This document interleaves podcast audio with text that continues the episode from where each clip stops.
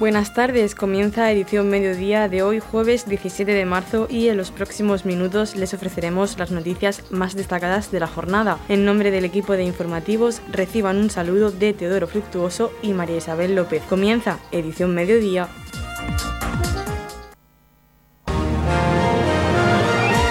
Edición mediodía. Servicios informativos. Torre Pacheco colaborará con el Colegio Oficial de Arquitectos para el programa de impulso a la rehabilitación de edificios públicos. La señora decana del Colegio Oficial de Arquitectos de la región de Murcia, María José Peñalver Sánchez, junto a su equipo técnico, ha recibido en la sede colegial al alcalde de Torre Pacheco, Antonio León Garre, acompañado de las responsables municipales de urbanismo y proyectos europeos para establecer las bases de colaboración para la opción municipal de acceder al programa de impulso a la rehabilitación de edificios públicos de las entidades locales. Se trata de una convocatoria de ayuda de los fondos europeos Next Generation en el marco del Plan de Recuperación, Transformación y Resiliencia con un plazo de 90 días para la presentación de solicitudes que en el caso de Torre Pacheco optará a la rehabilitación y puesta en valor del antiguo centro de salud situado en la calle Aniceto León que posteriormente fue destinado a dependencias administrativas municipales y desde el año 2011 se encuentra vacío y sin uso. El proyecto técnico que definirá las obras en el edificio será objeto de un concurso de arquitectura organizado conjuntamente por el Colegio Oficial de Arquitectos de la región de Murcia y el Ayuntamiento de Torre Pacheco, estableciendo en este momento los pliegos que servirán al jurado para deliberar la solución más sostenible, eficiente y apropiada según el programa de necesidades que en este momento se está ultimando. A continuación escuchamos las declaraciones del alcalde de Torre Pacheco, Antonio León. El antiguo centro de salud de Torre Pacheco, sitio en la calle Aniceto León, eh, dejó de tener ese uso sanitario en el año 2002, cuando se construyó el nuevo centro en el YUP eh, un año después este edificio pues, fue destinado a dependencias municipales eh, que también pues, fueron, eh, dejó de tenerse uso en el año 2011 cuando ya se construyó el nuevo ayuntamiento. Por lo tanto, este edificio que está en pleno centro urbano de Torre Pacheco lleva ya 10 años, el edificio está vacío, el edificio está sin uso y lo que queremos precisamente es ponerlo en valor, que vuelva a tener un uso y para ello es necesaria su rehabilitación. Ahora mismo eh, se están pues convocando fondos europeos para eh, dentro del programa Next Generation, pues para la recuperación, transformación y resiliencia.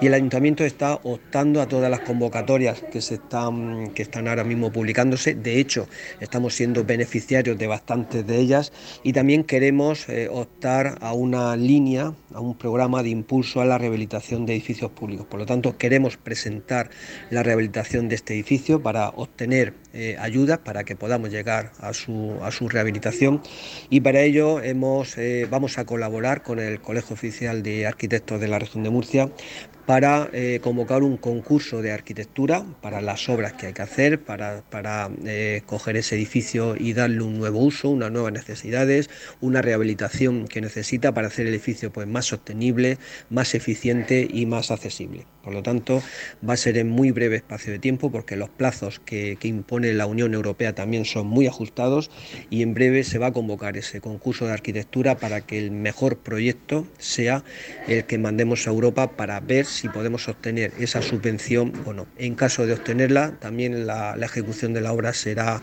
antes del año 2026 y podremos pues volver a tener en el mismo centro urbano de Torre Pacheco un edificio puesto a disposición de los vecinos.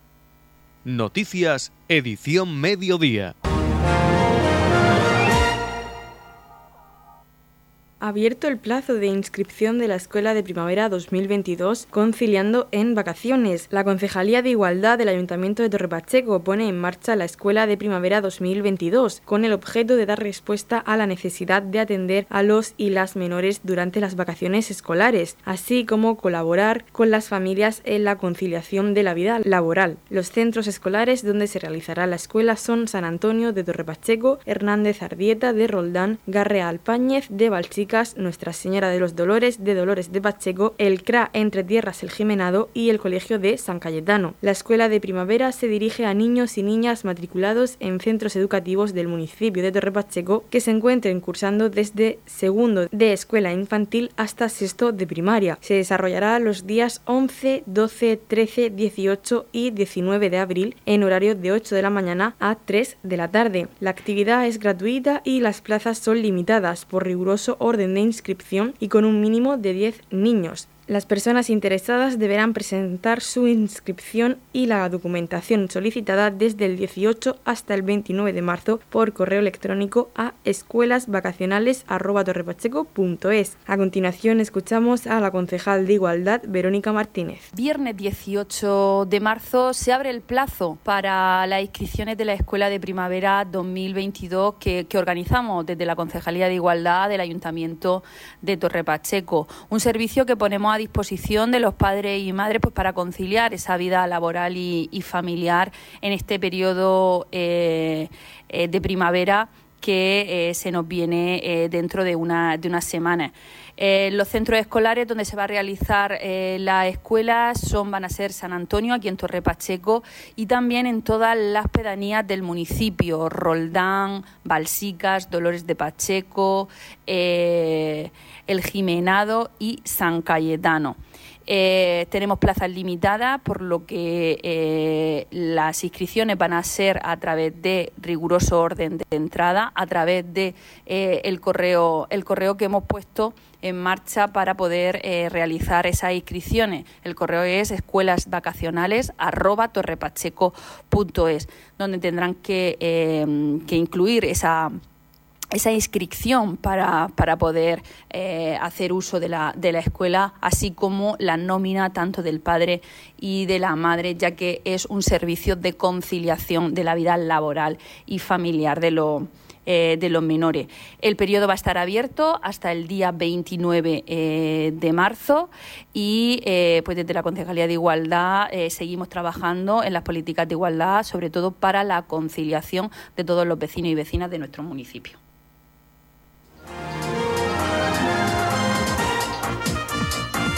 Edición Mediodía, el pulso diario de la actualidad local.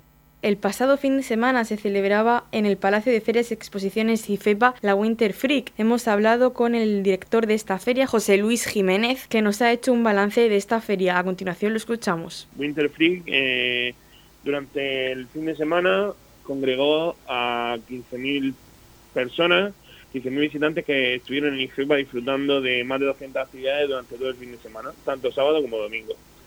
Este año eh, hemos aumentado un 30% el número de visitantes respecto al año anterior y estamos orgullosos ya que hemos conseguido que cada año tengamos más seguidores a, nuestro evento y no solo ya que IFEPA pues es el lugar perfecto porque podemos distribuir el salón y podemos crear un entorno eh, adaptado para todas las personas que vengan a visitarnos y sobre todo para todos los expositores y todas las actividades que nos propongan.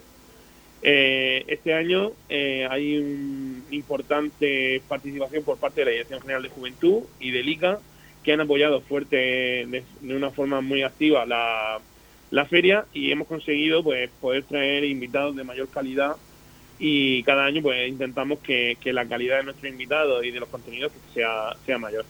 Además, este año eh, ya se, podía disfrutar de los más de mil metros cuadrados de videojuegos, de la zona de videojuegos que tenemos normalmente, eh, una zona de juegos de mesa que es la más grande de la zona del Levante, eh, y además un, este año hemos conseguido que hubiera otro tipo de actividades que no habían estado nunca en nuestro salón, pero que cada día se, son más importantes o que participa mucha más gente o tienen muchos más seguidores, como es una sala de escape eh, que durante todo el fin de semana han podido ir pasando y han podido ir probando la sala de escape.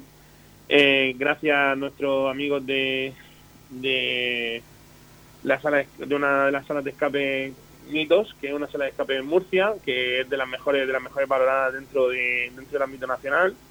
Eh, además también Extreme estuvo con su campo de Airsoft durante de Lasertag durante todo el fin de semana para que cualquier participante de forma gratuita pudiera probar.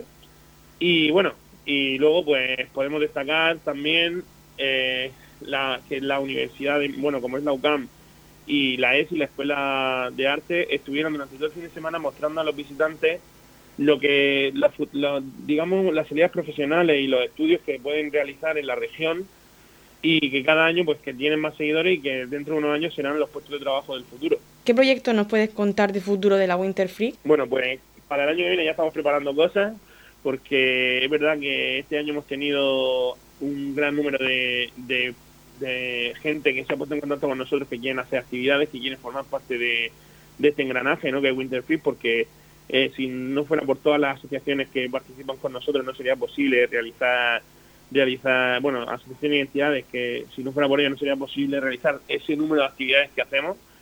Y es verdad que para el año que viene pues vamos a, queremos hacer una modificación del plano total, eh, meteremos muchas más actividades, vamos a aumentar el, espacio dentro de IFEPA para que nuestros visitantes estén mucho más cómodos, porque para nosotros es muy importante eso. Y esperamos que además los invitados pues vayan aumentando en calidad y en número. Y para los amantes de este tipo de ferias, ¿cuándo sería la próxima cita tanto regional como a nivel nacional? Bueno, eh, ahora mismo eh, hay, digamos que, que por suerte, ¿no? Esta, esta cultura cada vez va más y regional. Eh, pronto nosotros estamos ya organizando el que hacemos en los Alcázares en verano, que es Summer Free, que en muy poquito vamos a decir la fecha y vamos a ponernos ya a tope. Y a nivel nacional, pues muy pronto en Madrid, Barcelona, Albacete, Albanime está ya también aquí. Eh, vamos, que hay, hay un sinfín de, de fines de semana próximos que vamos a tener actividades similares. En la comunidad de regantes del campo de Cartagena aplicamos las últimas tecnologías en sistemas de control y distribución lo que nos ha convertido en un modelo de gestión eficiente del agua gracias al alto nivel de concienciación de nuestros agricultores que trabajan a diario por la sostenibilidad y el respeto al medio ambiente. La comunidad de regantes del campo de Cartagena les ofrece la noticia agrícola del día.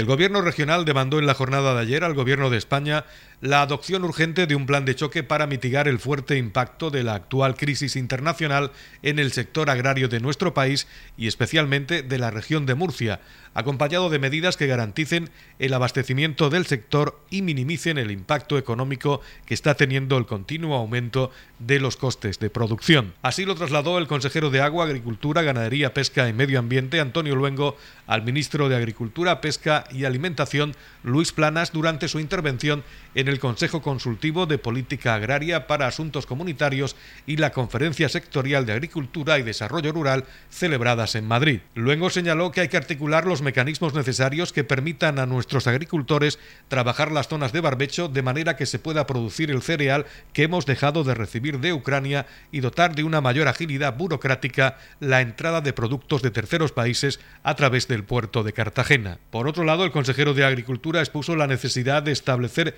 excepciones y flexibilidad en los requisitos de aplicación de la actual PAC, así como plantear cuestiones que deban de tener afección sobre la futura PAC programada para ser aplicada a partir del año 2023, como la aplicación de medidas excepcionales para el régimen de ayudas desacopladas o la regulación de las ayudas asociadas a la ganadería. Por último, Luengo pidió al ministro Planas que valore la posibilidad de que, dado que nos encontramos al inicio de la campaña de fruta de hueso, en caso de problemas en la exportación, se permita devolver ese producto y destinarlo para alimentar el ganado. Le he trasladado las conclusiones de la mesa que mantuve el otro día con las organizaciones agrarias. Reducción inmediata del IVA superreducido para aplicarlo a la energía eléctrica, a los hidrocarburos, a los fertilizantes, a los fitosanitarios, reducción de módulos al 50% para el sector primario. También le he pedido un incremento de la bonificación del impuesto de hidrocarburos, así como una reducción del precio del gasóleo. Le he pedido también que lleve a cabo una flexibilización arancelaria para poder mejorar el abastecimiento de los suministros de las materias primas que necesitamos para poder obtener los piensos para nuestro ganado. Una mayor agilidad burocrática de cara a obtener una operatividad idónea en cuanto al tráfico marítimo se supone. También he pedido que se permita a nuestros agricultores cultivar en la superficie de barbecho para poder tener una mayor productividad eh, de cereal en nuestra región. Le he pedido que se articulen los mecanismos encaminados a tener una, eh, una regulación del mercado que eviten esos precios tan abusivos de la energía eléctrica y el resto de materias primas. La fruta de hueso está a punto de empezar. Necesitamos que se permita llevar a cabo una reconducción de esa fruta de hueso hacia el sector ganadero en caso de que haya algún tipo de anomalía durante la exportación. Y por último, le he exigido que se pongan en marcha todos los mecanismos encaminados a ayudar a nuestros agricultores y ganaderos, mecanismos que vienen recogidos dentro de la política agraria común. En la comunidad de regantes del campo de Cartagena aplicamos los últimos avances en innovación y desarrollo al servicio de una agricultura de regadío eficiente y respetuosa con nuestro entorno. Por la sostenibilidad y el respeto al medio ambiente, Comunidad de Regantes del Campo de Cartagena. La red de centros de atención a la infancia se prepara para el próximo curso escolar. Los centros de atención a la infancia de Torre Pacheco, Balsicas, Roldán y Dolores de Pacheco se preparan para el inicio del próximo curso escolar. Los plazos de matriculación se iniciarán durante el mes de marzo. Los centros ofrecen servicios de atención a la infancia desde los cuatro meses hasta los tres años y de conciliación de la vida laboral y familiar hasta 12 años, configurándose como recurso de apoyo a la familia en el desempeño de sus funciones de socialización y atención a la infancia. Entre los servicios encontramos aula matinal, comedor escolar y apoyo a la conciliación. El centro dispone de aulas, cocina y comedor, biblioteca, espacios exteriores, aula de psicomotricidad y almacenes. El servicio presta sus servicios durante 11 meses al año, permaneciendo abierta todos los días laborables. Los centros han programado jornadas de puertas abiertas para los familiares que se realizarán de forma controlada y siguiendo todos los protocolos COVID-19 para para ofrecer la máxima seguridad. Las visitas a los centros se realizarán concertando cita previa llamando al teléfono 66 52 87 931 en las siguientes fechas durante el mes de marzo. Balsicas martes 22 en horario de 9 a 1 de la tarde, en Dolores de Pacheco el miércoles 23 en horario de 9 a 1 de la tarde, en Roldán el jueves 24 en horario de 9 a 1 de la tarde y en Torre Pacheco el San Antonio viernes 18 y 20 en horario de 9 a 1 de la tarde. El concejal de Educación Paco Sáez ha animado a madres y padres para que acudan a los centros a conocerlos. Se trata de una actividad que estaba suspendida durante el curso anterior debido a la pandemia y el concejal se mostró satisfecho de que los centros recuperen poco a poco la normalidad diaria y resaltó el aumento progresivo de matrículas en todos los centros. A continuación escuchamos las declaraciones del concejal de Educación Paco Sáez. Desde la Concejalía de Educación en este caso de Centro de Atención a la Infancia, se abre la jornada de puertas abiertas. Las visitas a dicho centro se realizarán concertando cita previa al número de teléfono que se pone en la página web del ayuntamiento en las siguientes fechas. En Balsica del martes 22 de marzo en horario de 9 a 1. En Dolores de Pacheco miércoles de 16 al 23 de marzo en horario también de 9 a 1 en Roldán desde el jueves 17 hasta el 24 de marzo en el mismo horario. Y por último, Torre Pacheco San Antonio desde el viernes día 18 hasta el 25 de marzo también de 9 a 1. Pues bueno, eh, invitar un poco a todas las personas, a todas las familias que quieran acudir a esos centros de atención a la infancia, que vayan, que llamen al número de teléfono, que pidan información, que visiten los centros, que vean las instalaciones, que conozcan al personal y que eh, pues sepan que son unas instalaciones óptimas para, pues, para el desarrollo infantil en estas etapas tan importantes de, de sus hijos. Edición Mediodía. Servicios informativos.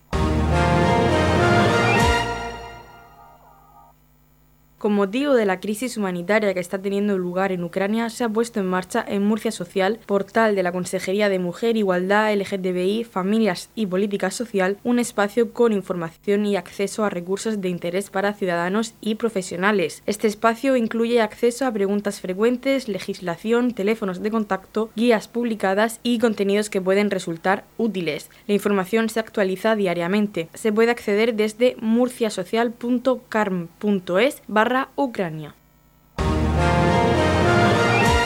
Radio Torre Pacheco, servicios informativos. Más de medio centenar de agricultores se reunían en el Centro de Artes Escénicas de Torre Pacheco el pasado martes para informar a los asistentes del desarrollo y los medios de transporte que se pondrán a disposición de la ciudadanía para asistir a la manifestación que en defensa del sector agrario tendrá lugar el próximo 20 de marzo en Madrid. Del contenido de esta reunión teníamos la oportunidad de hablar con representantes de asociaciones agrarias, el presidente de la Comunidad de Regantes del Campo de Cartagena, así como el presidente del Sindicato Central de Regantes del Acueducto Tajo Segura. Comenzamos esta ronda de entrevistas conociendo la opinión de Vicente Carrión, presidente de COAC Cartagena. Esto está muy complicado, no es lo complicado que está, sino lo que se va a complicar, porque se va a complicar más, seguro. Eso yo, vamos, yo espero de aquí de Murcia que haya una respuesta importante, porque la situación aquí, entre unas cosas y otras, no es ya solo la coyuntura esta que tenemos de los precios, la guerra de Ucrania, no, no, no. Es que esto también está muy complicado con el tema del mar menor, que bueno, esto se nos está poniendo imposible, inviable poder producir aquí pese a todos los esfuerzos que estamos haciendo con el cumplimiento de la legislación y todo lo que nos exigen, pero aquí nos han criminalizado de una manera al sector primario que, en fin, que pues eso, que lo tenemos muy complicado. Bueno, de hecho, hay algunas empresas del campo de Cartagena que están desplazando sus cultivos a, otro punto, a otros puntos de la región y fuera de ella. Claro, lo que pasa es que eso no lo podemos, no se puede generalizar porque hay empresas que sí lo hacen. Cogen un vehículo, un camión, montan los artes en el camión, se van a otro sitio a producir, siguen produciendo, pero nosotros los que no nos podemos permitir eso, tenemos que seguir aquí o abandonar directamente. Y entonces, pues, en fin, es, es complicado, es complicado, muy complicado. Santiago Martínez, presidente de FECOAN, también estuvo presente en esta reunión y nos hablaba de los temas que se iban a tratar en referencia a la manifestación del próximo 20 de marzo en Madrid. Bueno, se viene a explicarle la huelga, la manifestación del día 20 en Madrid, pues la ruta, los motivos, los puntos que se están negociando o que se quieren negociar con el, con el Ministerio, la posición que tiene el Ministerio en cuanto al agua y, sobre todo el MITECO, que es lo que pasa con el, decreto que han aprobado hoy de los 45 céntimos, que no, no, no sabemos la letra pequeña en qué consiste, y ya pues prácticamente para un poco motivar y movilizar a las personas, como estamos haciendo en muchos sitios de la región de Murcia. Yo he consultado con alguna de las personas y salvo que haya alguna letra pequeña que los comprometa a alguna historia que no se pueda realizar, a nosotros nos parece bien, porque ya sabemos dónde estamos, qué precio hay, sube la luz más o sube menos. Ya sabemos que son 45 céntimos más los gastos de la comunidad, que no sé los céntimos que serán, pero ya se sabe más o menos dónde estamos. Antes que no sabía dónde realmente iba a parar el precio del metro cúbico del agua. Por su parte, Manuel Martínez, presidente de la Comunidad de Regantes del Campo de Cartagena, nos hablaba de las reivindicaciones que el sector agrícola va a llevar el próximo 20 de marzo a la capital del país. Bueno, nosotros con independencia de las reivindicaciones generales, que son los incrementos de, los precios de todos los insumos, energía, carburante, eh, fertilizantes, eh, también es que no se están aplicando los precios de costo, o sea, se está vendiendo la mercancía por debajo de los precios de costo, algo que en teoría prohíbe la ley eh, de la cadena alimentaria. Eh, pero además de eso, nosotros en nuestro mundo el tema es el agua, el tema es el agua principal. ahora mismo esto se agrava por momentos, nadie pensaba que podíamos tener una guerra en este momento, que podíamos tener escasez de cereal, de aceite de soja y lógicamente cuando todos los países europeos están planteándose que hay que ponerse a producir eh, al máximo rendimiento, eh, nosotros no podemos estar pensando en reducir caudales, reducir el trasvase ni reducir todo esto. Creo que tenemos que tender y creo que algo tenemos que aprender de las cosas malas que ojalá no se produjeran nunca. Eh, es que tenemos que ser autosuficientes en un tema tan crucial como es la alimentación. Sin alimentación no hay nada más, no vamos a ningún sitio. Eso es primordial y lógicamente pues es lo que nosotros también conjuntamente con todas las organizaciones agrarias reivindicamos el domingo en Madrid. Lucas Jiménez, presidente del Sindicato Central de Regantes del Acueducto Tajo Segura, nos hablaba de las rebajas fiscales aprobadas por el Gobierno para los agricultores y las ayudas económicas frente a la sequía, entre ellas un precio máximo para el agua desalada. Lo que sí sabemos es que lleva una componente que al mundo de las comunidades de regantes nos afecta mucho, que es una, una apuesta económica por la desalación en este momento coyuntural que tenemos de sequía y también de un incremento desproporcionadamente desproporcionado de los costes energéticos que sitúan el agua desalada, no es ya fuera del alcance de los agricultores, sino también del propio abastecimiento y otros usos mucho más lucrativos. ¿no?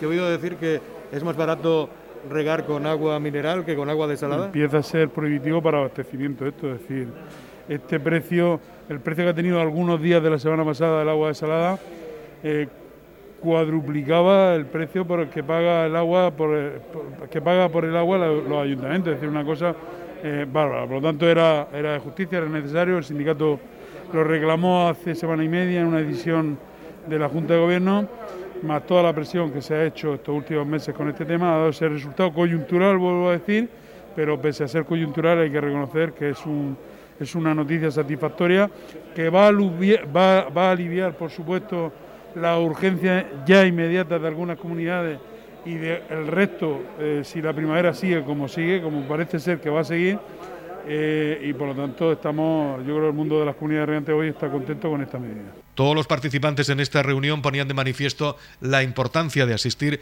a esta manifestación del próximo 20 de marzo en Madrid, donde se van a reivindicar soluciones para el sector agrícola. Así lo manifestaba el presidente de COAC Cartagena, Vicente Carrión. Pues que tenemos mucho en juego y como tenemos mucho en juego, eh, tenemos que dar la cara y exigir y demostrar a la sociedad que el sector primario, eh, aunque sea primario, pero precisamente por eso, por el mero hecho de ser primario, es fundamental y es imprescindible para, toda la sociedad en su conjunto. Y tenemos que eh, responder con la afluencia de gente tal y como la situación requiere, que es muy grave, es muy grave la situación. Santiago Martínez, presidente de FECOAN, decía con respecto a la manifestación en Madrid que es ahora o nunca para manifestar en la calle los problemas del sector agrícola y después dialogar con el Ministerio punto por punto y llegar a acuerdos. Santiago Martínez, FECOAN. El mensaje está claro, ahora o nunca, no hay más. Ahora o nunca, digo porque si el día 20 ve el Ministerio que somos cuatro gatos a nivel nacional, es porque realmente entiende que no tenemos ningún tipo de problema.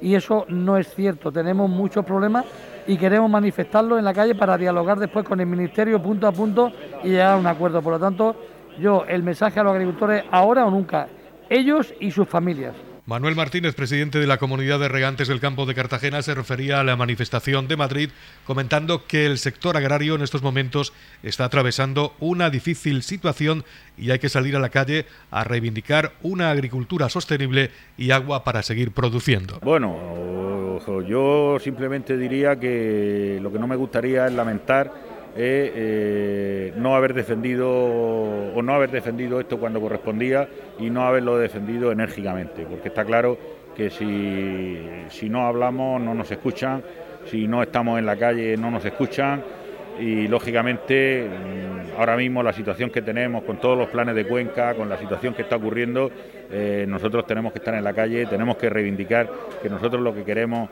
precisamente no son subvenciones, no es lo que estamos pidiendo, nosotros queremos tener una agricultura sostenible, queremos que nuestras eh, pequeñas empresas, nuestras explotaciones eh, sean rentables por sí mismas, no depender de subvenciones y, bueno, pues lógicamente tener agua para poder producir, porque es que si no tenemos agua no podemos producir alimentos y si no hay alimentos, repito, mal camino llevamos.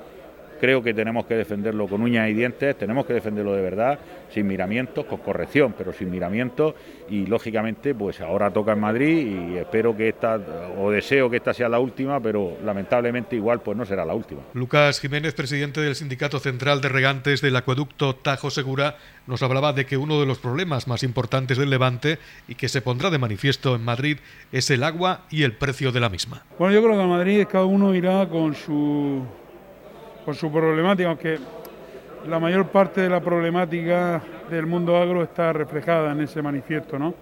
Eh, pero yo creo que el Levante al final, por lo que se suele mover, eh, aparte de los problemas que son muchos y muy importantes de todos los sectores, tanto el ganadero como el agrícola y todo lo que refleja ese manifiesto, pero como mueve el Levante lo que preocupa, creo yo, al mundo agrario es el agua y el precio que se le da al agua. ¿no?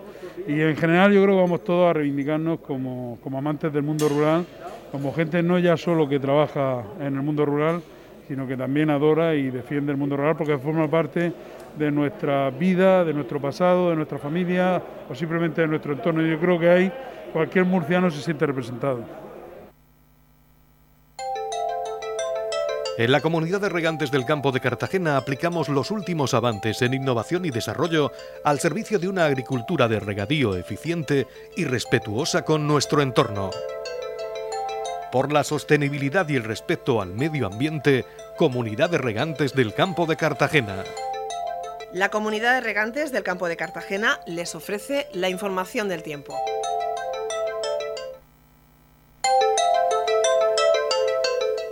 A continuación conocemos la información meteorológica para hoy jueves 17 de marzo en la región de Murcia. Cubierto con chubascos, cielos nubosos o cubiertos con chubascos localmente fuertes y persistentes que podrían ir acompañados de tormentas y depósitos de barro, calima alta y viento fuerte del norte. La capital Murcia alcanzará una máxima de 16 grados y una mínima de 12. El campo de Cartagena alcanzará una máxima de 17 grados y una mínima de 12 y en el Mar Menor tendremos una máxima de 17 grados y una mínima de 10 grados.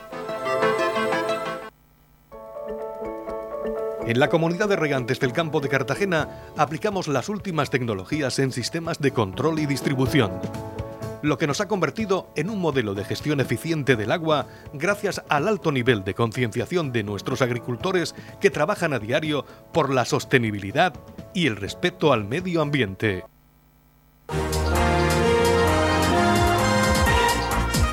Hasta aquí lo más destacado de la información local. Volvemos con más noticias a partir de las 8 y media con edición de tarde. Y recuerden que edición mediodía lo pueden volver a escuchar en los podcasts de esta emisora que pueden encontrar en el Facebook de Radio Torre Pacheco y también a través de nuestra web radiotorrepacheco.es donde encontrarán información actualizada. Les deseamos que pasen muy buena tarde.